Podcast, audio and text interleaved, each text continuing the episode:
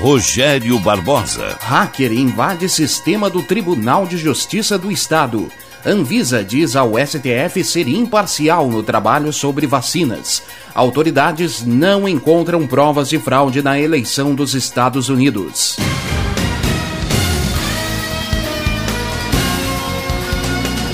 Estação da Notícia. Estado lança a Semana de Prevenção à Gravidez na Adolescência. Repórter Marcelo Vaz. A Semana Estadual de Prevenção à Gravidez na Adolescência foi lançada nesta quarta-feira em evento transmitido pelas redes sociais. O objetivo da ação, como o nome sugere, é informar e sensibilizar a sociedade sobre a importância da redução de casos de gravidez precoce no Rio Grande do Sul.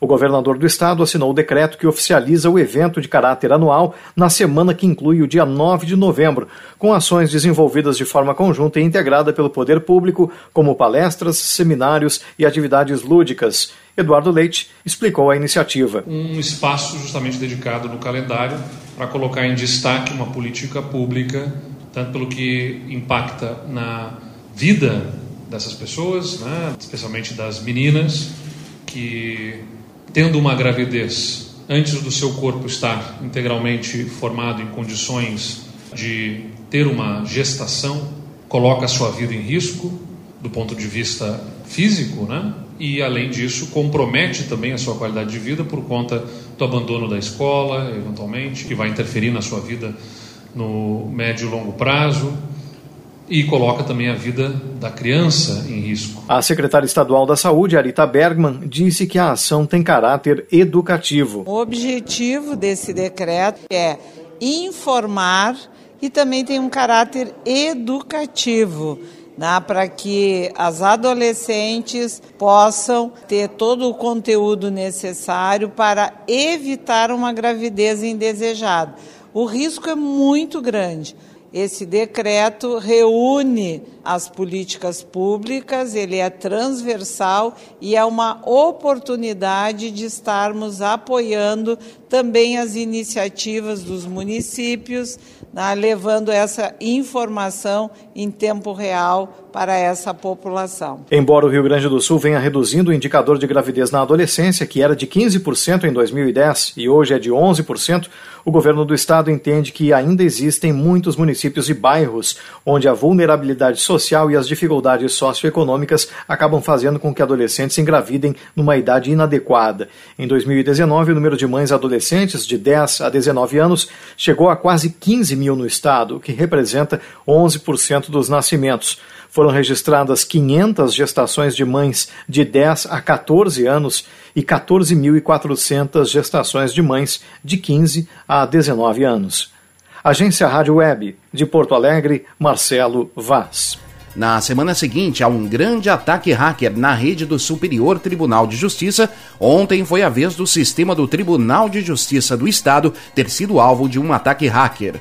O hacker postou foto de um jovem de boné com a aba cobrindo o rosto e os dois dedos do meio levantados. Havia uma frase crítica: Sistema de justiça é corrupto. No início da tarde, o TJRS emitiu uma nota comunicando a estabilização do portal e negando que tenha havido maiores comprometimentos. Conforme o órgão, processos de banco de dados não foram atingidos. A Polícia Civil irá investigar o caso. O prefeito, o vice e os secretários continuarão recebendo seus salários atuais em 2021 em Porto Alegre, após a aprovação de suspensão do aumento de 12% dos salários pela Câmara de Vereadores em sessão ocorrida na tarde desta quarta-feira o prefeito continuará ganhando o salário atual de R$ 19.475. Já o vice e os secretários ganharão R$ 14.578 e os vereadores ganharão R$ 12.475. A prefeitura instalou drive-thrus em todos os postos de saúde da capital para imunizar crianças de dois meses a cinco anos contra a poliomielite muitos pais e responsáveis levaram as crianças para se vacinar e atualizar as carteirinhas. Foi um público maior do que o esperado e conseguiu atingir a meta de imunização contra a paralisia infantil. Os postos de saúde de drive-thru continuarão funcionando diariamente das 9 da manhã às 2 da tarde até o dia 21 de novembro em Porto Alegre. Brasil passa de 163 mil mortes, com 566 registros em 24 horas. Repórter Ana Paula Costa. A Covid-19 já causou a morte de mais de 163 mil brasileiros e brasileiras. Segundo o balanço do Ministério da Saúde desta quarta-feira, o total de óbitos está em 163.373. Foram 566 registros nas últimas 24 horas, de acordo com dados do CONAS, Conselho Nacional de Secretários de Saúde, com base nos dados fornecidos pelas secretarias estaduais. O país também teve mais de 48.300 novos diagnósticos de coronavírus em 24 horas. Com isso, o total de infectados passa de 5 milhões 748.300. Há quase uma semana, o Ministério da Saúde está com problemas em seu sistema e os dados divulgados estão incompletos, como o número de registros diários de vítimas que não é apresentado desde o último domingo. Outro dado desatualizado é o número de recuperados. É o mesmo desde o dia 4 de novembro, quando o Departamento de Informática detectou o problema na rede. Pouco mais de 5 milhões e 64 mil. Agência Rádio Web com informações de Brasília, Ana Paula Costa.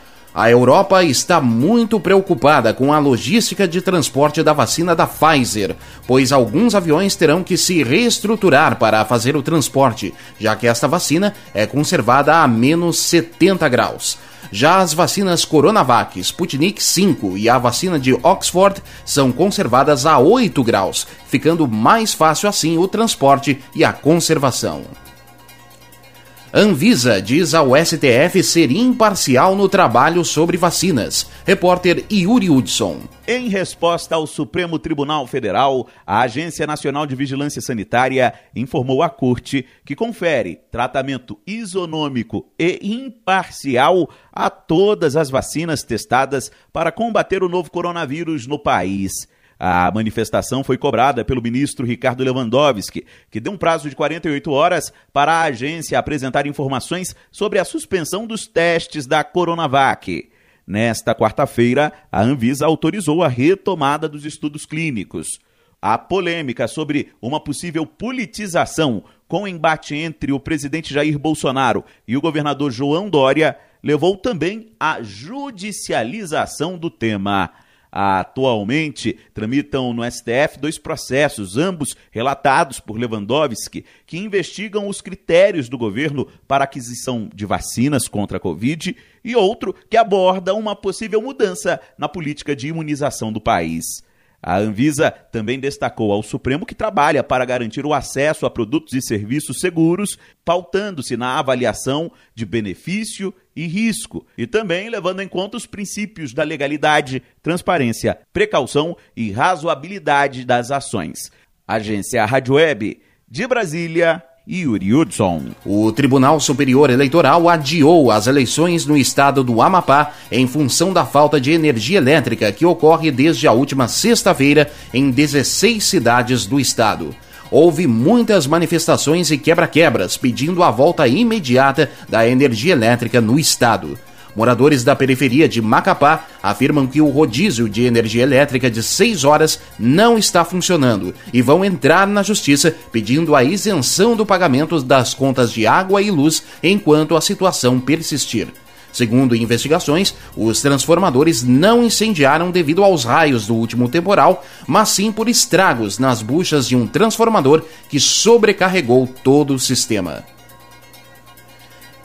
Para Paulo Guedes, auxílio emergencial será pago em caso de segunda onda de Covid. Yuri Hudson. O ministro da Economia Paulo Guedes cravou nesta quinta-feira como certeza a prorrogação do auxílio emergencial caso o Brasil enfrente uma segunda onda de Covid-19. O ministro participou de um evento online promovido por uma associação de supermercados. Guedes sustentou que o auxílio de 600 reais, agora reduzido para 300, deu um impulso econômico e poder de compra para milhões de pessoas. Por isso, segundo ele, também há aumento de preços. O ministro frisou ainda que a área econômica já trabalha com a possibilidade de uma segunda onda, o que levaria à prorrogação do auxílio. Se houver uma segunda onda de pandemia, não é uma possibilidade, é uma certeza. Nós vamos ter que reagir. Né? Mas não é o plano A, não é o que nós estamos pensando agora. Quanto à Renda Brasil, ou Bolsa Família, ou mesmo auxílio emergencial, existe uma possibilidade de prolongar um pouco, etc, etc. Tudo isso só será discutido após as eleições. Isso não pode ser discutido agora. O governo federal já gastou mais de 182 bilhões de reais com o pagamento do auxílio emergencial em 2020. O valor investido no auxílio é seis vezes maior que o custo do Bolsa Família por ano. Paulo Guedes aproveitou o momento para descartar a possibilidade de um novo programa assistencial para o pós-pandemia, como o Renda Brasil por exemplo. Então, a resposta hoje, se você perguntar assim, qual é o plano para o auxílio emergencial? Remoção gradual. Está marcado para 31 de janeiro desse ano, acaba o auxílio emergencial, que já foi 600, caiu para 300 e ele acaba. E nós voltamos para o Bolsa Família. Durante a palestra, Guedes voltou a reafirmar que o Brasil está voltando em V no cenário econômico. A agência Rádio Web de Brasília, Yuri Hudson. O governo definiu nesta quarta-feira a data do leilão do 5G no Brasil em 2021. O leilão ocorrerá em março do ano que vem e o sistema 5G chegará ao país até junho de 2021. O Brasil vai participar do projeto Clean Network, que restringirá o serviço do 5G às empresas chinesas. Alguns países da Europa e a Organização do Tratado do Atlântico Norte também vão aderir ao projeto autoridades não encontram provas de fraude na eleição dos Estados Unidos. Direto do Texas, Fernando Augusto. Donald Trump continua a negar o resultado das eleições, mesmo não conseguindo qualquer sucesso para reverter votos aqui nos Estados Unidos. As apurações apontam para uma direção clara. Joe Biden venceu de forma decisiva e sua vantagem vem ampliando a cada evolução da reta final de contagem dos votos, tanto nos estados decisivos quanto na votação popular. Joe Biden provavelmente terminará com mais de 5 milhões de votos à frente de Trump. Quando toda a contagem estiver concluída, ele obterá aproximadamente 80 milhões de votos, passando a ser de longe o maior número de votos que qualquer candidato conseguiu em uma eleição presidencial nos Estados Unidos. No colégio eleitoral, Biden está caminhando para conquistar 306 votos eleitorais, e a chance de uma recontagem reverter os resultados é praticamente zero.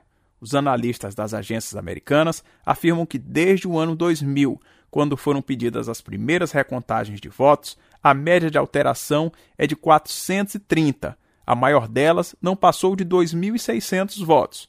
Assim, com a vantagem nos estados decisivos bem acima dessa margem, Trump precisaria reverter milhares de votos em pelo menos quatro estados revertendo números muito acima do que fora visto nas recontagens dos últimos 20 anos. Não obstante a todo esse quadro desfavorável, Trump ainda vem sofrendo derrotas na justiça americana, na maioria de seus processos em que vinha alegando fraude na contagem de votos.